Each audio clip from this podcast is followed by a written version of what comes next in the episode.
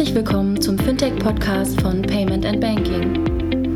In unserem wöchentlichen Podcast sprechen wir mit interessanten Köpfen aus der Branche über unsere Hauptthemen Fintech, Payment, Banking und Mobile.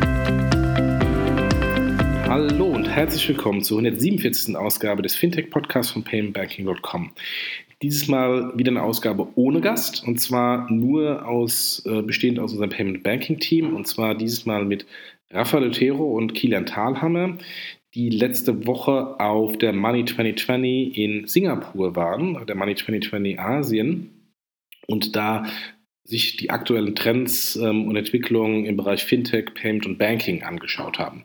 Und in diesem Kontext haben sie auch gleich einen Podcast vor Ort aufgenommen. Es ist etwas laut, das werdet ihr gleich hören. Deswegen schon mal jetzt Entschuldigung für die Soundqualität, die ungewohnt schlecht ist. Und ähm, der Austausch zwischen den beiden ist trotzdem, glaube ich, interessant. Deswegen ähm, haben wir gesagt, machen wir das doch direkt gleich von der Money 2020. Ähm, da sind die News und äh, die Eindrücke noch relativ frisch. Bevor wir in Medias Res gehen, nochmal der übliche Dank an unsere Sponsoren, ohne die das alles hier nicht möglich wäre. Vielen Dank an Arquad Consulting, die Payments äh, Unternehmensberatung aus äh, den Nordics und ähm, mit äh, lokaler Niederlassung in Hamburg, äh, die wir ja auch schon zum Thema Payment in Nordics gehört haben und die wir später nochmal im irgendwann im April ähm, im Podcast haben werden zu einem anderen spannenden Thema. Und ähm, auch vielen Dank an Protecting, den, das Accelerator-Programm von Fusun und in Deutschland Haug und Aufhäuser, die letzte Woche in dem Tech-Quartier in Frankfurt ähm, ihr offiziellen Launch-Event hatten. Und wir haben ja im Payment Banking Blog auch einen sehr ausführlichen Artikel darüber geschrieben. Also alle Gründe, die sich an dem Programm beteiligen möchten, schaut bitte nochmal im Blog äh, und auch in den Show Notes. Ich werde den Artikel nochmal reinsetzen. Ähm, dass da sind alle Informationen nochmal beschrieben. Ähm, das ist ein interessantes Programm, äh, was wir auch gerne hier von Payment Banking unterstützen. Gut, das war's schon. Vielen, vielen Dank nochmal an die Sponsoren. Und ähm, kleiner Hinweis, wenn ihr den Podcast gut findet, äh, bitte gebt uns doch nochmal fünf Sterne bei iTunes äh, oder bei Soundcloud oder bei Spotify. Also bitte votet für uns. Das brauchen wir öf öfters mal wieder, damit wir auch da immer wieder hochgerankt werden. Das ist leider irgendwie so. Und insofern vielen, vielen Dank äh, dafür. Und jetzt gebe ich weiter an Rafael Otero zurück nach Singapur. Tschüss. Hallo Kilian. Wir sind in Singapur. Wir sind in Singapur und wir sitzen äh, auf einem Stargazing äh, Panel Money 2020 in Asia. Die erste Aufnahme, nein, die erste Variante. Wie heißt denn das Ding? Die erste Version in Asien. Zum ersten Mal Konferenz nach drei Tagen. Jetlag endlich verarbeitet und jetzt Zeit ein bisschen Revue passieren zu lassen. Wir haben ja, wir haben ja glaube ich, schon einen ganz guten Blick darauf. Äh, ich glaube, wir beide waren in den USA auf der Money 2020. Wir waren in, wir waren in Kopenhagen, jetzt in, jetzt in Amsterdam, diesmal Asien und können es ganz gut vergleichen. Ja. Was ist so dein Fazit in einem Satz oder zwei oder drei? In, in zwei oder drei oder 15. Money 2020 Asia fühlt sich an wie ich würde sagen, eine der ersten Las Vegas-Konferenzen, also mhm. 2012, 2013. Ähm, klein, aber durchaus deutlich besser besetzt. Also sehr viele interessante Firmen hier. Natürlich viel aus Asien, viel aus ASEAN, viel aus China. Ähm, Orga fühlt sich an wie könnte besser werden. ja, also wobei man auch ein bisschen relativieren muss. Klein heißt halt, glaube ich, äh, noch nicht mal doch 4000 Leute, ja. die da sind. Ja. Also je nachdem, von welchem Konferenzgröße man kommt, gibt es durchaus den einen oder anderen, der, für den ist 4000 schon das Ende der Fahnenstange. Genau. Aber da wir uns ja in Asien bewegen, wo sowieso alles immer ein bisschen größer ist, ja. äh, ist es vermutlich nicht so groß. Ähm, so genau. Orga hat, hat wie immer so seine paar Höhen und Tiefen äh, in der ganzen Geschichte. Overall sieht man schon einen gewissen Professionalisierungsgrad. Ich fand auch das das Line-Up ganz gut. Ja. Habe mir teilweise sogar mehr Sachen angehört wie sonst äh, auf Money 2020, was natürlich auch so ein bisschen damit zu tun hat, dass man hier schon Leute trifft, Leute kennt, aber natürlich die Dichte geringer ist als wie in Europa und USA. Ja, also da kannst du ja nicht durch den Gang laufen, ohne jemanden zu treffen, man muss dich ja verstecken. Ja. Das geht hier schon besser. Ja, ja, das stimmt. Also äh, was mir leider ein bisschen gefehlt hat, waren die Hochkaräter auf dem, auf dem Line-Up. Also ein paar, Event, äh, ein paar von, den, von den Sachen tatsächlich nicht stattgefunden. Also der Stripe äh, CFO ist komischerweise nicht aufgetaucht. Ähm, ein, zwei andere interessante Panels sind, haben nicht stattgefunden oder waren Teilnehmer einfach nicht da. Also da merkt man halt auch, dass der Stellenwert auch für die Speaker offensichtlich noch nicht ein ich muss auf jeden Fall da sein, sondern ich kann im Notfall halt auch nochmal sagen, ah nee, ich komme jetzt doch nicht. Ja, ähm, also das merkt man schon. Ähm, wir haben, ich glaube, die, groß, die größte Herausforderung, die man hat, wenn man sich die, die, die Sachen anguckt, ist, ähm, man hat hier natürlich schon einen schönen Mix an englischen Akzenten mit asiatischem Einschlag, was dazu führt, dass man Nicht jeden habe ich verstanden. genau, dass, dass man dazu führt, dass man so ein bis zwei Sekunden drüber nachdenken muss und entschlüsseln muss, was der Mensch jetzt gerade wohl gemeint haben könnte. Ähm, äh, also synchron gucken und mithören geht irgendwie nicht. Das, das, ist schon, das ist schon richtig. Also, was mir aufgefallen ist, ist, dass man von den Europäern her, also man trifft schon man trifft schon den einen oder anderen Europäer, man trifft durchaus auch, äh, auch Deutsche hier, die man auch, die man auch kennt und so weiter. Was nicht da ist, und das passt irgendwie so in den Gesamteindruck von Asien, ist, relevantes europäisches Management aus der Branche. Ja. Ja, also ich Ja. habe keinen bekannten C-Level aus Europa gesehen. Ja. Es gibt natürlich Companies, europäische, die Etiens, die Wirecards und so weiter, die hier Standorte haben ja, und die natürlich dann mit den lokalen Leuten hier sind, ohne Frage. Ja. Aber das, das, wie gesagt, mal das C-Level eines großen europäischen sowohl Payment als auch Banking-Players hier ist, und sei es nur, um sich anzuschauen, sehr wenig. Ja. Ja. Äh, Was glaubst du, wird es doch noch zu stark ignoriert und man fährt lieber nach Las Vegas als wie nach Singapur? Ja, ich glaube tatsächlich, dass das wieder die, die klassische Ostblindheit ist, die wir ja auch immer wieder gerne, äh, gerne kritisieren, im Sinne von, hört mal auf, immer nur auf die Big Four zu gucken im Westen, sondern guckt euch auch mal die Big Three im Osten an, also äh, Baidu, Alibaba und Tencent. Was mir, also vollkommen richtig, was mir aber allerdings auch auffällt, ist, in den ganzen Diskussionen, die wir hier gehört haben, ist, spielt Europa eigentlich kaum eine Rolle. Also- ist, andersrum ist es irgendwie an- genauso. Genau, also wir ignorieren uns quasi, beide, beide Regionen ignorieren sich gleichzeitig.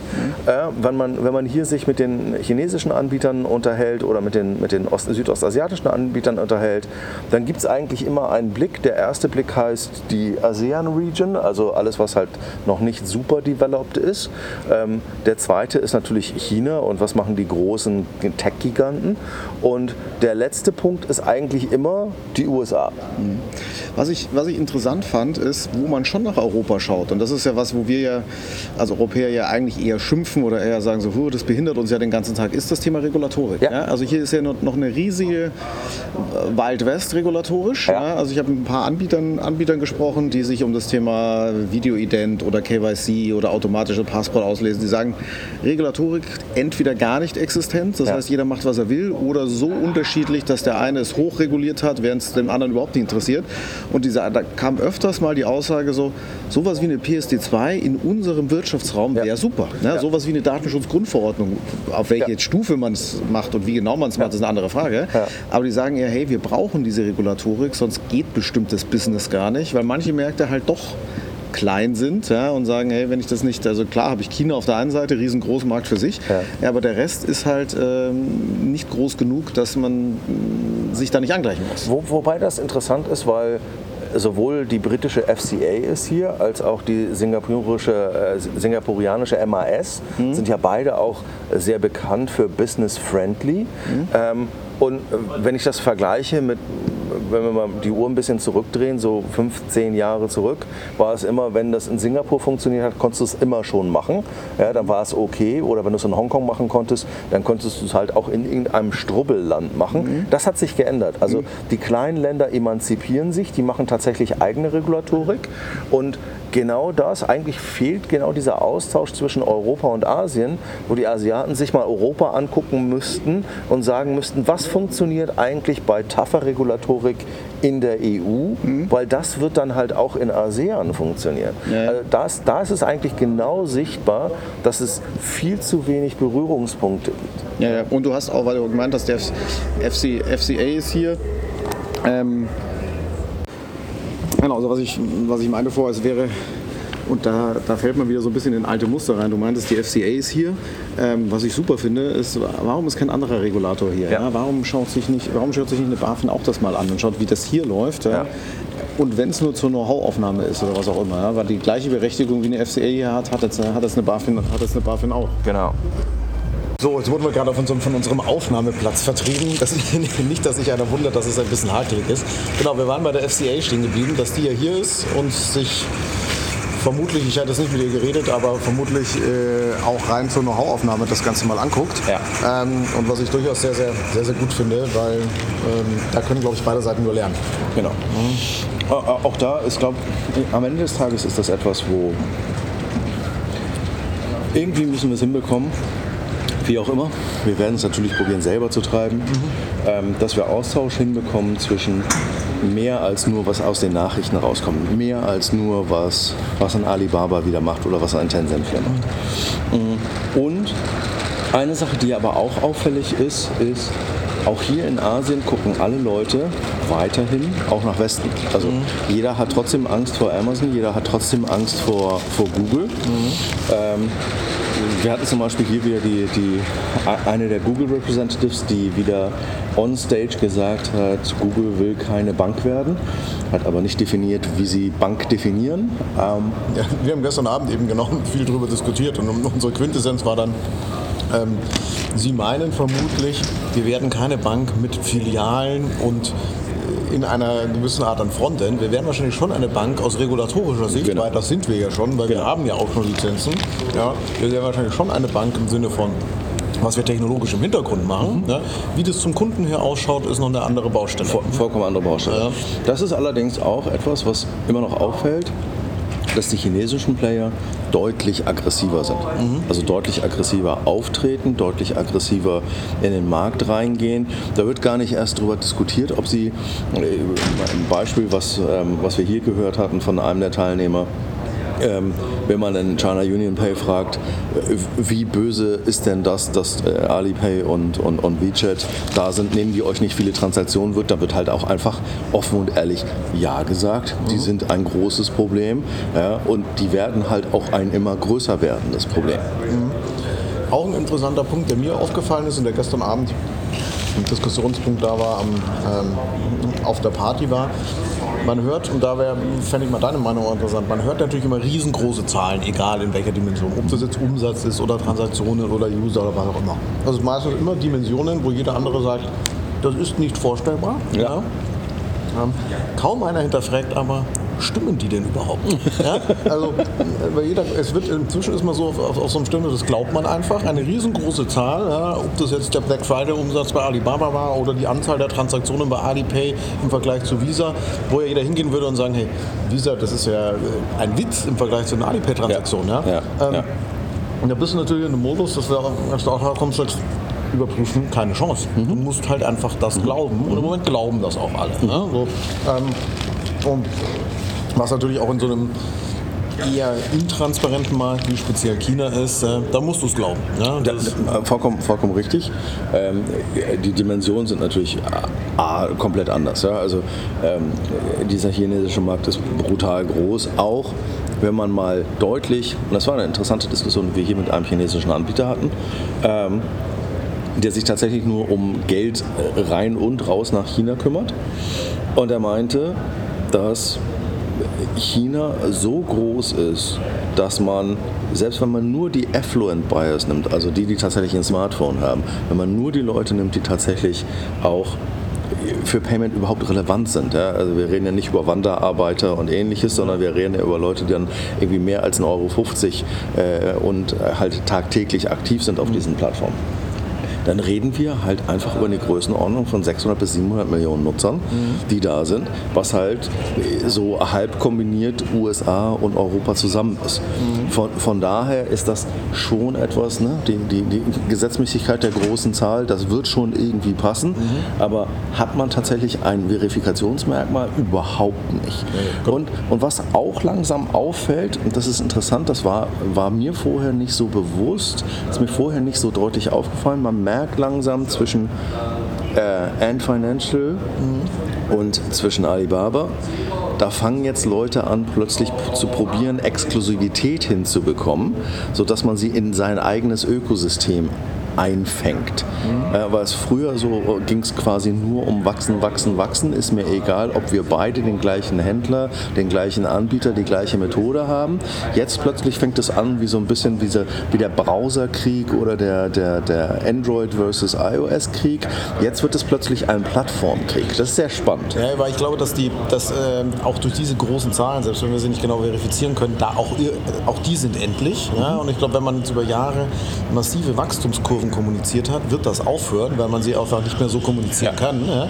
Und deswegen werden, werden wir da wahrscheinlich einen ziemlichen Shift sehen im Sinne von, dass auf einmal bestimmte Kennzahlen wieder verschwinden, wenn man da kein Wachstum mehr kommunizieren kann. Ja. Da werden andere kommen mhm. und die führen automatisch zu einem, zu einem Kampf. Ähm, untereinander. Ja? Weil was auch interessant war, und das wird auch, wird auch uns in Europa so ein bisschen, ähm, was heißt beeinflussen, ja? aber es ist, von beiden kam die Aussage, eigentlich keine Endkundenstrategie außerhalb Asiens zu haben. Ja, so, so, darunter interpretiere ich, den ist der nicht-asiatische Endkunde, wahrscheinlich sogar der nicht-chinesische Endkunde, ziemlich Vollkommen wurscht. Ja. Ja, so. Das heißt, das sind nicht der, der rumreist und irgendwo in Europa, USA rumhängt, klar, das sind auch genügend, das werden auch mehr werden, aber der, der, der, der deutsche Endkunde oder der englische Endkunde oder der Franzose interessiert keinen. Genau. So. Genau. Auf der anderen Seite macht's, ist dann die spannende Frage, ist, auch Zahl oder sagen wir mal Fakt, was hier relativ stark kommuniziert wurde, investieren ja auch die beiden, mindestens mal Alibaba und äh, Tencent-Plattformen, massiv im Ausland, in alle möglichen Companies. Ja. ja. So auch in Endkunden-Companies. Mhm. Ja. Meine Schlussfolgerung daraus ist, aus diesen Investments immer ein strategisches Interesse zu unterstellen, halte ich für totalen Quatsch. Ne? Weil das ist ein, also sind, ich glaube, es geht erstmal nur um, also meine Interpretation in dieser Aktivität ist, ähm, man will bestimmte Themen erstmal besetzen, ohne zu wissen, ob was man damit genau vorhat. Ja? Und es äh, tut sich keiner an, das gleich in einem gesamten Kontext zu sehen. Ich weiß nicht, wie, wie, wie du das siehst. Ja, ja ich, ich bin, also äh, wir haben ja, ähm, wir sind ja ein paar Tage vor, äh, oder ein paar, paar Stunden vor, äh, vor unseren Zuhörern, zumindest jetzt gerade noch. Ähm, es gibt natürlich gerade das Gerücht, dass Tencent in, in Number 26 investiert. Ähm, ich glaube sehr wohl, dass das ein strategisches, aber ein sehr langfristiges ist, im Sinne von, ich habe einen Fuß in der Tür. Ich bin komplett bei dir, was leider ein bisschen enttäuschend ist für meine persönliche, ich will meinen WeChat haben, ich will so eine Funktionalität ich glaub, da haben. Noch ein bisschen warten. Da muss ich leider noch sehr lange warten. Oder ich muss chinesische, äh, Chinese, Chinese werden, werden oder mir zumindest einen chinesischen Bankaccount besorgen, damit ich mich verifizieren kann. Der das, was ich sehe, ist, ich glaube tatsächlich, dass die so einen Masterplan im Sinne von zehn Jahre haben, wo sie sagen, da entsteht irgendetwas, sei es in Europa oder in den USA. Wir wollen jetzt lieber früh investieren mit dem Geld, was wir gerade haben und einen Fuß in der Tür drin haben.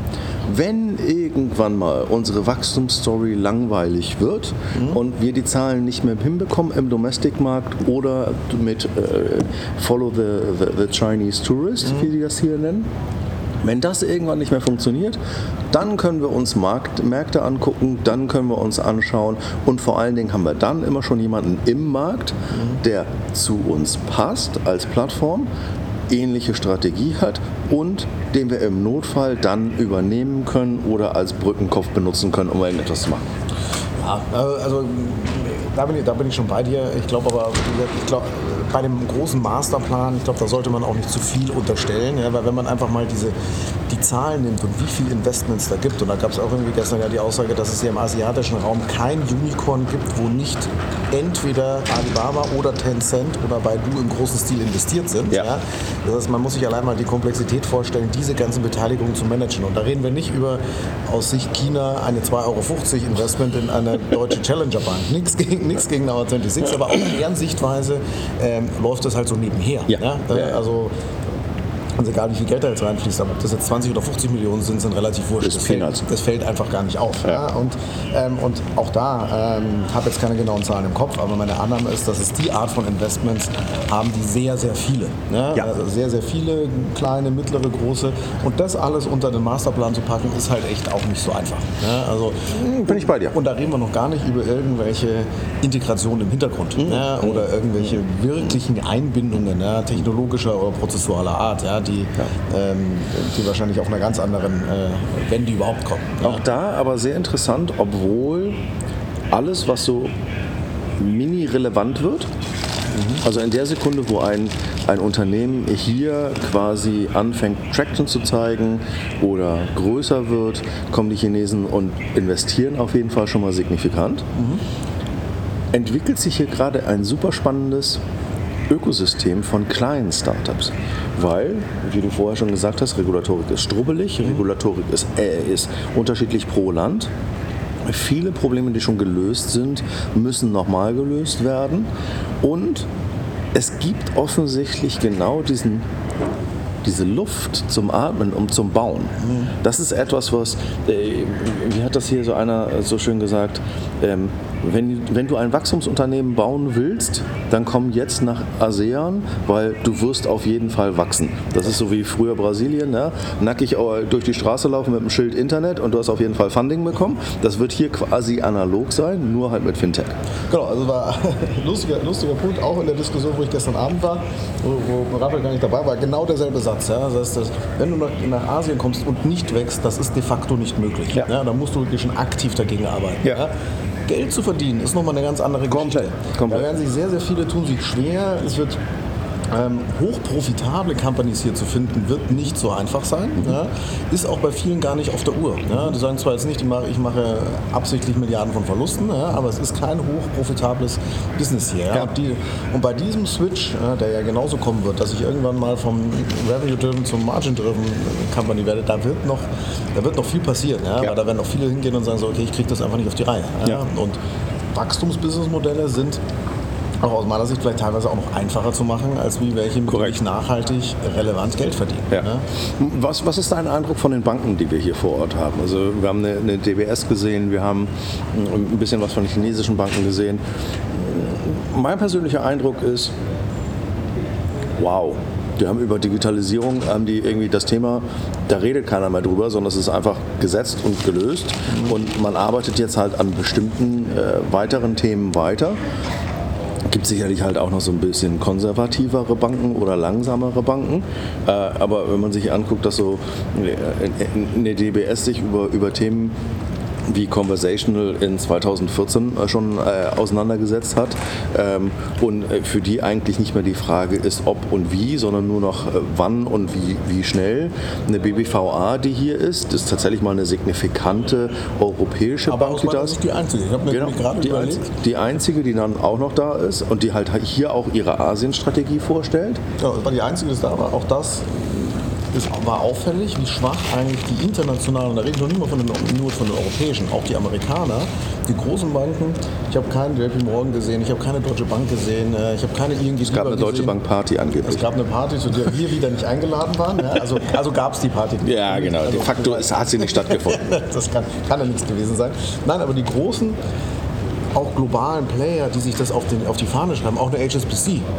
Ich habe hier niemanden gesehen. Nein, Man schaut zwar nicht hier aus dem Fenster aufgetaucht. raus und sieht Ja. da irgendwie auch eine City. Ja. Da sind zwar die Wolkenkratzer gegenüber, Ja. hier aufgetaucht ist keiner. Ja. Korrekt. Ähm, also das, da ist schon auch so ein bisschen bezeichnend. Ja, DBS ist, glaube ich, so ein bisschen ähm, sagen wir mal, der Vorreiter, Leuchtturm und, und solche Geschichten hier. Ich glaube, dass auch da es in Asien ganz, ganz viele Banken geben, die, einen, die auch eine relevante Größe haben, aber die sich in einem Sektor befinden, wo, die, wo das hier alles viel zu weit ist. Ja? Ja. Also so chinesische staatliche Banken und so weiter, so diese, die Sparkasse von China, glaube ich, war noch nicht hier. Ne? So, ähm, und deswegen, das ist auch so mein Eindruck von den Banken. Also ich glaube, auch da gibt es, das ist vielleicht nicht so unterschiedlich zu, zu, zu Europa, gibt es Vorreiterbanken, die hier rumturnen, die hier ähm, ihre Keynotes halten, hier ihre Strategien vorstellen, die auch was zu erzählen haben. Ja?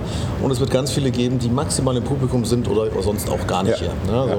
So, ähm, aber dadurch, dass, dass das hier war, würde ich auch jetzt mal kurz aufs Event bezogen, äh, erwarten, dass halt nächstes Mal noch deutlich mehr kommen, ja? weil genau die, die werden vielleicht nicht als Aussteller kommen, vielleicht auch nicht als Keynote-Speaker oder sowas, aber die werden Leute hierher schicken. Die werden, die werden zuhören. Genau, also äh, ble- bleiben wir mal ganz kurz bei dem Money 2020. Meine Erwartung für nächstes Jahr. A, besseres Event-Organizing. äh, B, ich glaube, das wird ein Event, wo sich Keynote-Speaker nicht mehr erlauben, nicht mehr aufzutauchen. Und ich glaube, dass wir den, den, den Wachstum, den wir in Las Vegas gesehen haben, über vier, fünf Jahre, den werden wir hier halt in Zeitraffer äh, erleben. Und nächstes Jahr wird das Ding hier mindestens doppelt so groß sein. Jahr werden jetzt 10.000 sein, nicht 4.000. Genau. Während in Vegas die obere Grenze erreicht ist, Genau, da, wird, genau. äh, da werden nicht noch mehr kommen. Da kommen ja eher Da will weniger. auch sowieso keiner mehr hin, weil wie du sagst, da kommst du ja gar nicht irgendwie, kannst ja noch nicht mehr auf Klo gehen, ohne irgendwie zehnmal angehalten zu werden. und ein Sponsoring-Paket verkaufen. ähm, nee, aber ich meine, klar, da, da, äh, unter dieser Aktivität, also auch jetzt um kurz auf meine 2020 zurückzugehen, da leidet natürlich Vegas, weil es wird deutlich weniger Ja. international, es wird wieder mehr amerikanisch dort, ja. weil sich A, die Europäer natürlich denken, ich kann auch zur Europaveranstaltung gehen und die Asiaten denken, ich kann auch zur asiatischen Veranstaltung gehen. Ja. Die, die dann überall hingeben, das wird dann eher eine kleine Schnittmenge sein. Ja? Aber wie du sagst, Das sind dann wir. Genau. Wir, die eh nichts Besseres zu tun haben ne? und auch mal wieder nach Asien wollten. Genau? Ähm, genau. Und deswegen, ich glaube auch, das wird hier Richtung 10.000 gehen. Ja. Und wahrscheinlich ist das auch in zwei, drei Jahren dieselbe Größe wie Las Vegas. Ja. also das ähm, muss ja auch sagen, bestimmte Länder fand ich gar nicht so stark vertreten. Japan zum Beispiel. Ja, Ja. wir hatten einmal den, den Rakuten-CEO, der was erzählt hat, was ich eher so Präsentation fand ich so mittel. Der, ja. arm, der arme Mensch hat sich auch beinahe selbst umgebracht auf der, auf der Bühne, das war auch Macht nicht so der lustig. Japaner so gerne. nee, also, aber Japan, obwohl trotz, ist ja auch kein zu verachtender Markt, ja, ja, ähm, war nicht stark präsent. Ähm, auch Indien war ein bisschen präsent, aber hätte stärker sein können. Ne? Also haben irgendwie zwei, drei Banken hier gehabt, äh, ein bisschen PayTM über, Ali, über Alipay, ja, aber sonst. ICICI war da. Ja, das, das so ein bisschen, aber da würde geht auch noch mehr. Interessanterweise total rausgefallen Russland. Ja. Ja, äh, Russland äh, taucht, glaube ich, nirgendwo auf. Die wurden irgendwie ja, ge- geografisch ausgespart. Also allein da sieht man schon, da geht noch, da, Da- geht da- noch da viel geht mehr. noch, da geht noch, da geht ja, noch auch. Australien, die ja sehr, sehr innovative Banken in manchen Bereichen ja haben, sind gar nicht so richtig aufgetaucht. Das Ja. heißt, da gibt es schon, gibt's schon noch viel, viel Potenzial. Das stimmt, das stimmt. Gehen wir mal äh, vielleicht über nochmal eins der Hype-Themen, was normalerweise ja auf diesen Konferenzen immer wieder da ist, was ich diesmal tatsächlich unterrepräsentiert fand. Nämlich alles um Blockchain, Cryptocurrency. Ich glaube, man hat hier irgendwie andere Probleme, als sich um den Kram zu kümmern. Ja, fand ich, fand ich auch. Also war thematisch nicht so stark. Ja, auch die Anzahl der Firmen nicht so stark. Es gibt eine, eine Company hier in Monaco, ja, die natürlich, glaube ich, schon das sehr große Sponsoring-Paket gebucht haben. Ja. Da muss das ICO-Money mal ein bisschen arbeiten. Genau, das ICO Money fährt jetzt auf der Rolltreppe, nämlich werbemäßig rauf und runter. Ähm, das schon.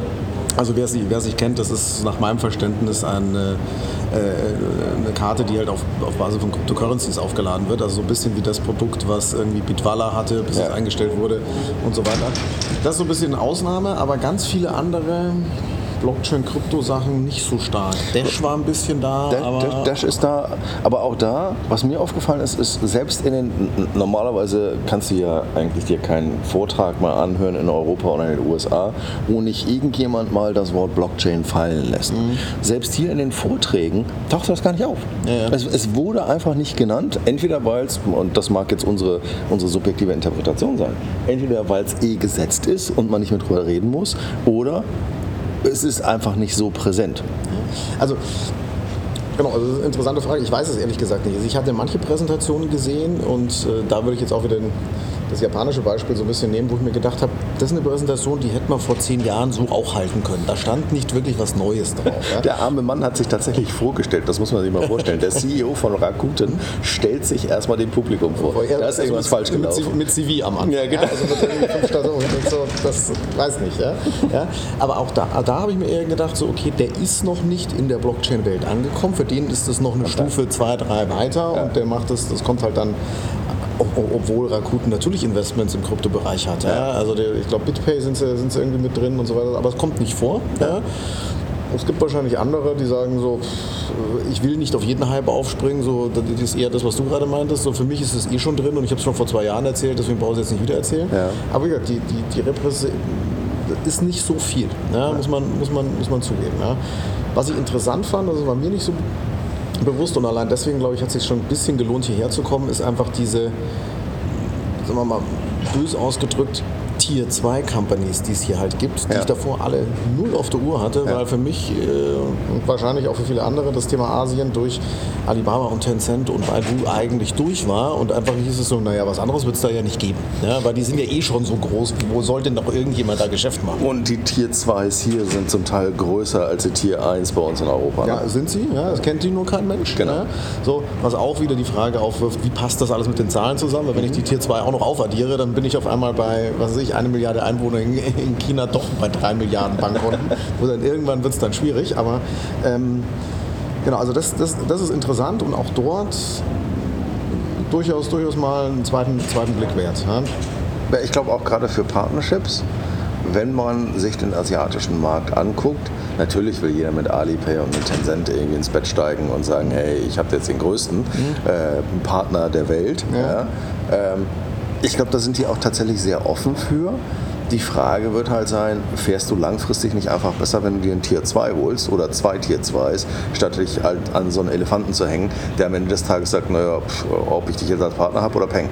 Ja, ja, genau. Also wo ich einfach ganz andere Möglichkeiten in der Partnerschaft habe und wo meine Wichtigkeit auch eine andere ist, ja, den ich auch, ähm, der, äh, der da auch anders au auftritt. Ja, weil genau wie du sagst, ja, eine Partnerschaftsverhandlung auch für große europäische Player mit irgendeinem, Ali, mit irgendeinem Alipay oder einem Tencent ist einfach trotzdem schwierig. Ja. weil die sehen auch auf, auf Europa sagen, ich habe da, was ich, meine zehn, äh, also einfach nur ein Beispiel zu machen, ich habe hier meine fünf Terminal Companies und meine zehn Aquarer und wenn da einer keine Lust hat, dann hat er halt keine Lust. Ja, Dann ist er halt nicht mit dabei. Ja, das ist mir relativ wurscht. Ja. Und da agiert, glaube ich, so ein Tier 2 so ein ein bisschen anders, weil auch da wird mittelfristig das Thema Internationalisierung auf der, auf der Agenda stehen. Die werden sich auch nicht nur auf ihre Region konzentrieren, weil sie sind groß genug, sie müssen wahrscheinlich auch. Und sie sehen vielleicht sogar, wenn das stimmt, was, äh, was ich vorher erwähnt habe, im Sinne von im Moment keine Endkundenstrategie, ist das natürlich für die eine Opportunity. Ja. wenn die sagen, okay, die großen beiden gehen da noch nicht rein, vielleicht gehen sie in zwei, drei Jahren rein, aber noch nicht, dann gehe ich da halt mal rein. Genau. Ja, so, ähm, weil Geld habe ich auch genug, um das, zu, äh, das zu tun. Und dann brauche ich natürlich einen Partner. Also da, da würde ich schon mal, noch mal eher drauf gucken. La- Lass uns noch mal einmal ganz kurz auf, die, auf, den, auf den Punkt Strategie reingucken. Ich, ich habe ein paar interessante Sätze oder Statements gehört von Leuten, die, die, die hier rumgelaufen sind und mit denen wir uns unterhalten durften. Ähm, das eine, das, also was ich immer höre, ist User Experience, User Experience, User Experience. Immer einfach halten für die Leute, gerade weil wir über Emerging Countries reden, gerade weil wir über Leute reden, die halt nicht Techies oder Nerds sind. Ähm, ich habe sehr oft das Wort Leapfrogging gehört im Sinne von, wir kommen von nichts zu, also wir überspringen die PC-Ära, ja, es gibt keine PCs, wir überspringen die Karten-Ära und gehen von Cash auf QR-Code, for the good and the bad. Ähm, und einer hatte mir sogar gesagt, das ist doch logisch, dass ein Apple Pay in China gar nicht funktionieren kann. Die, das basiert ja auf Kreditkarten. Kein Mensch in China versteht, was eine Kreditkarte ist, was jetzt sehr schwarz und weiß ist. Ja? Ähm, Sie sind ja der größte Kartenissue der Welt. Also bei anderen Sachen mit China Union Pay. aber auf der, das ist aber schon interessant, dass wir tatsächlich hier, wir reden ja, wir kommen ja aus Europa, wo wir ne, mit, mit dem 5 Euro, äh, mit dem, mit dem 5 D-Mark-Schein, nein, 5, mit, der, mit dem 1 Euro-Schein, was auch immer, äh, in der Hand sterben werden, was Cash angeht. Es, ist, es sieht sehr binär aus. Also in China hat man das Gefühl, dass das irgendwie eine Cashless Society war. Es gab hier einen Vortrag von jemandem aus, aus Indien, der meinte, naja, also Demonetization hätte normalerweise so zwei, drei Dekaden gebraucht. Durch dieses Mandat von oben nach unten hat es drei Monate gedauert, hat ein bisschen gerumpelt, dumm gelaufen, aber zack, jetzt sind wir da. Genau, ne? und dann drei, vier Monate später redet kein, redet kein Mensch mehr darüber. Also dieses Überspringen, das wird, glaube ich, auch gern, gern gebraucht im Sinne von, um auch Innovation zu zeigen ja, und zu sagen, so, hey, wir überspringen die schlechten Schritte. Ja. Ja. weil, was ich auch so ein bisschen in Frage stellen würde, ob der PC zu deinem Zeitpunkt ein falscher Schritt ist, genauso wie die Kreditkarte. ähm, bei der Karte bin ich auch nicht. Also habe ich genauso oft gehört. Ich glaube, es ist ein bisschen was anderes gemeint. Ich glaube, sie überspringen eher das User-Interface in dieser Ja, Kombination. das, also das schlechte User-Interface die, Karte, dazwischen. die physische Ja. Karte. Ja? Ja. Sie überspringen nicht die ganze Infrastruktur, die bei einer Kreditkarte dahinter ist. Ja? Also deswegen würde ich auch die Apple Pay-Geschichte nicht so unterschreiben, ja? weil du da ja genau nicht die physische Karte hast. Ja? Ähm, aber auch kannst du immer von beiden Seiten auslegen. Auf der anderen Seite kommen sie, wie gesagt, mit QR-Code, ja, wo der ein oder andere User Experience Experte aus Europa sagt, wie kannst du denn QR-Code machen? Ja, das kapiert ja kein Mensch. Ja? Also das ist ja, ja und dann statisch, dynamisch, keine Ahnung. Ich, habe mehr QR-Codes gelernt und gesehen hier, als ich dachte, dass sie überhaupt existieren. Also genau, total also in Europa herrscht ja teilweise wirklich die Meinung zu sagen, ja, QR-Code, das haben wir schon hinter uns, weil das ist doch eh eine Riesenscheiße. Ja. Ähm, das hat doch gar nicht funktioniert und, und das ist doch für den eh nur Brückentechnologie, während das hier eine Riesenbasis ist. Also es ist immer eine Frage, von welcher Seite schaut ja. man da drauf. Ja, kom kom komplett bei dir. Ja. Eine, eine, andere Sache, die mir gerade einfällt und ähm, die auch nicht stattgefunden hat, ist IoT. Mhm. Haben wir fast gar nicht gehört? Ja, IoT habe ich, wenn ich mich überlege, weder gehört noch gesehen. Ja. Noch, äh Gadgets, obwohl wir in Asien sind, wo ich jetzt gedacht hätte, dass jeder irgendwie so ein vom Nasenimplantat bis zum.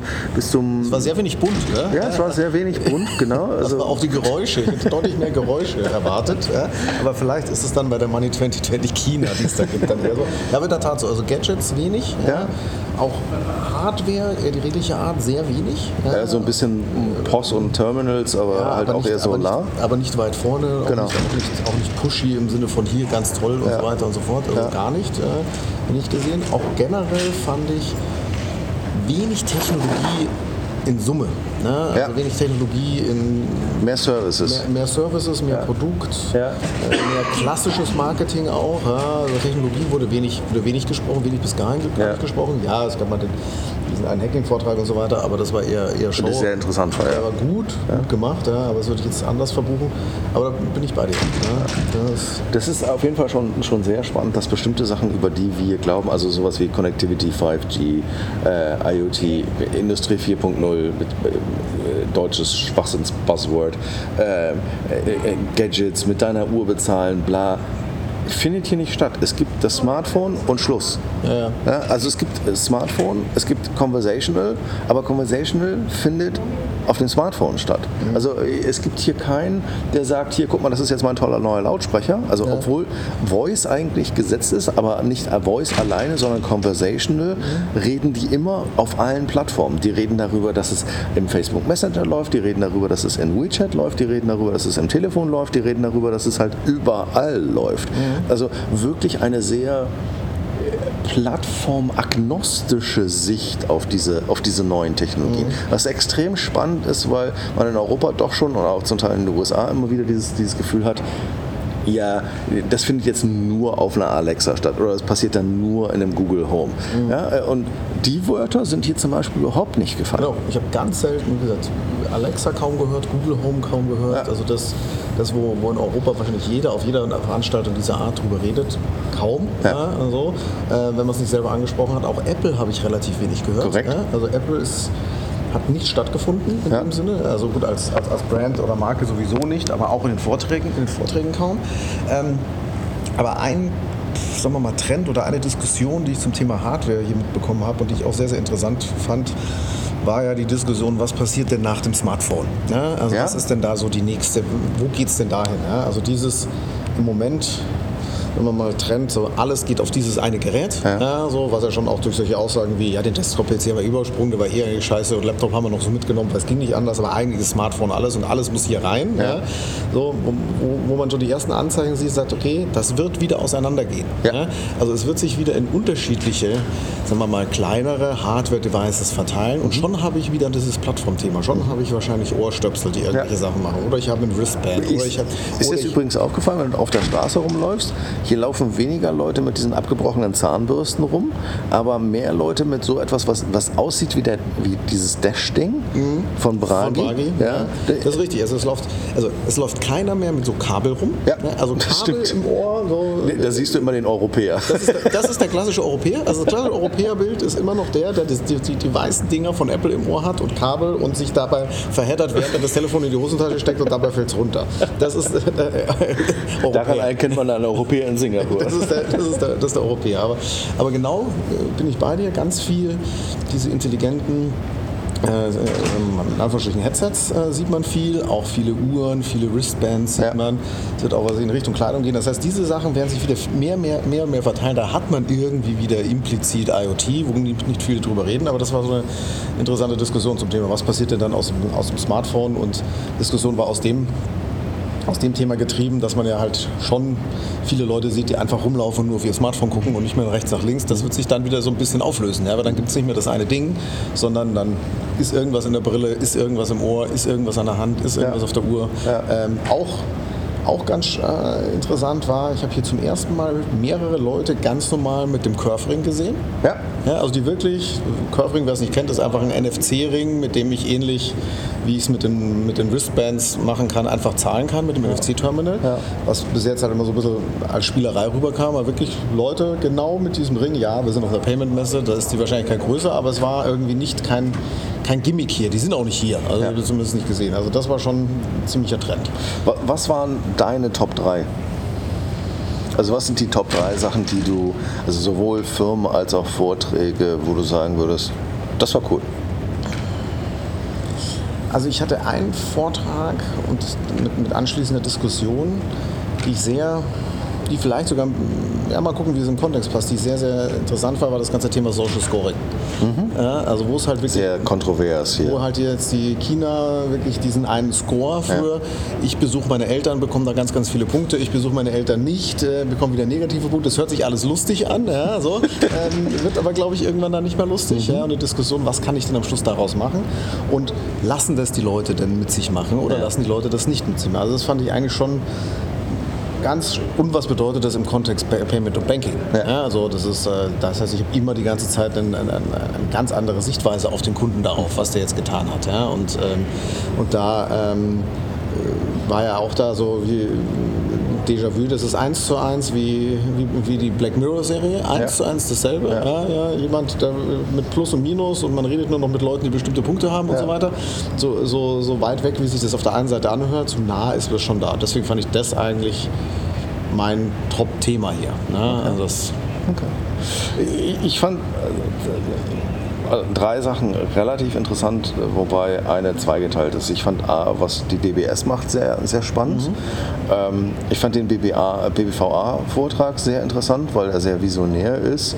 Ähm, die haben zum Teil halt auch gezeigt, was sie an Investments machen und in welche Kategorie die, die einordnen. Ich glaube, da, ist die- da, da ist die Kom Kommunikation vielleicht ein bisschen off zwischen dem, was da auf der Folie draufsteht und dem, was die dann tatsächlich da machen. Ähm, da haben wir lustigerweise eine ganz andere Meinung. Ich fand den eigentlich nicht gut, weil ich den zu weit, der war mir zu weit weg. der war dir zu visionär. Ja, also das war dann, der war mir zu visionär, so dass ich davon damit wieder nichts anfangen konnte, dass er so weit weg war. Ja, also das ist, ähm, ja. da weiß ich auch nicht, ob das wirklich eine Vision war oder nicht nur einfach eine wirre Präsentation. Ja, das ist der Übergang, ist dafür nicht So, fließend. so unterscheiden sich die Menschen. ähm, das zweite, was ich extrem gut fand, war ein Panel zum Thema AI im, im, im Banking-Bereich. Ähm, was kann man machen? Was sollte man machen? Wofür sollte man es einsetzen? Ähm, das war ein chinesischer Anbieter, das war ein äh, Australier ähm, und das war jemand, der ähm, aus Indien kam mit einer boah, super penetranten europäischen Moderatorin, die immer wieder erzählt hat, was sie tolle, Tolles an Projekten gemacht hat, die mal wegoptimiert, war das extrem spannend zu sehen, wie ähnlich die sich dann doch sind, aber gleichzeitig wie vorsichtig man mit Daten ist. Also es ging tatsächlich um dieses Thema, alle Daten sammeln, ja, und dann später mal gucken. Ja, äh, am liebsten ich dann so gleich mal aufgesprungen bin, da habt ihr schon mal was von der Datenschutzgrundverordnung gehört. Ja, so Daten sammeln ist toll, aber so ohne Sinn und Verstand macht das auch keinen Sinn. Da, da existiert dieses Bewusstsein im Sinne von, wenn du zu viele Daten sammelst, dann weißt du halt auch nicht, was du damit machen sollst. Ja, du musst schon Use Cases haben. Ja, was auch die Auswertung wieder einfacher macht. Sie kommen, glaube ich, eher von der Seite dann. Genau, genau. Und dann aber auch trotzdem zwischen Indien und China. Lustigerweise war äh, der indische Gesprächspartner deutlich bullischer. Also äh, den hättest du eigentlich in die China-Ecke gepackt, wenn du ihn nur gehört hättest und den Akzent rausgenommen hättest. Aber Dann hättest du ihn in die China-Ecke reingepackt. Ähm, das war der zweite. Der dritte, äh, der glaube ich auch ein, ein interessanter Augenöffner und natürlich auch medial extrem gut war, war dieser Hacker-Vortrag von äh, The Ethical Hacker, der halt einfach mal so Zahlen genannt hat, äh, was da Stand heute passiert, wie das Gefahrenpotenzial aus, aussieht, inklusive halt halt so etwas wie, was passiert da eigentlich gerade im Kryptobereich, dass das Bankraub ist, dass das tatsächlicher Raub ist, mhm. ähm, dass man Blockchain-Forensik machen kann. Mhm. Äh, so, solche Sachen fand ich extrem interessant. Und das ist natürlich trotz Blockchain, trotz Transparenz kann man das trotzdem klauen und man kann es nicht nachvollziehen, ne? weil man halt einfach über so viele Chains geht, dass am Ende des Tages kein Mensch das mehr hinbekommt. Ja, ja, also die bösen Jungs kriegen das halt doch wieder irgendwie hin, mhm. äh, trotz einer guten Technologie in Anführungsstrichen immer ihren Weg zu finden. Das Spiel wird, glaube ich, nie aufhören. Ne? Ja, äh, äh, das, was ich ein bisschen übertrieben fand, war, äh, der Typ ist, also der, der, der, Mensch, der das präsentiert hat, ist einer der, der Consultants von Mr. Robot gewesen. Das Ding sah halt aus, also gefühlt hat er die, die Hälfte der Mannschaft von Mr. Robot da gemacht, um diese Präsentation hinzubekommen. Die war medial ein bisschen über überkandidelt, aber ja, sehr amerikanisch. Das war schon okay. Nicht, nicht gespart an medialen Effekten. Nein. Ja, genau. Jo, ja, ich glaube, so langsam aber sicher sind wir müde. Genau, sind wir müde. Äh, auch wenn wir uns nach drei Tagen jetzt an die Zeitverschiebung gewöhnt haben, weiß ich zumindest, aber trotzdem. Ich fand es gute drei Tage. Ähm, also, hat sich gelohnt. Hat ja. sich schon gelohnt, war durchaus ähm, auch inspirierend an der einen oder anderen Stelle, also sowohl Location, Start als auch Event an sich. Ähm, da bringt man immer viel mit und viel andere Sachen, als wenn man im Europa-Event dieselben Nasen trifft, die man sonst halt auch immer trifft. Ja. Das ist halt so ein bisschen anderes, anderes Setup. Ähm, ja, wie gesagt, ich würde mir ein bisschen mehr Durchmischung wünschen, nicht nur asiatisch, sondern auch viele von anderen, aus anderen Märkten. Aber fand es einen gelungenen Ausflug. Ja, fand ich auch. Und es war schön warm. Das ist richtig. Cool. In diesem Sinne, Schöne lasst Grüße. es euch gut gehen. Bis, Bis dann. dann. Ciao.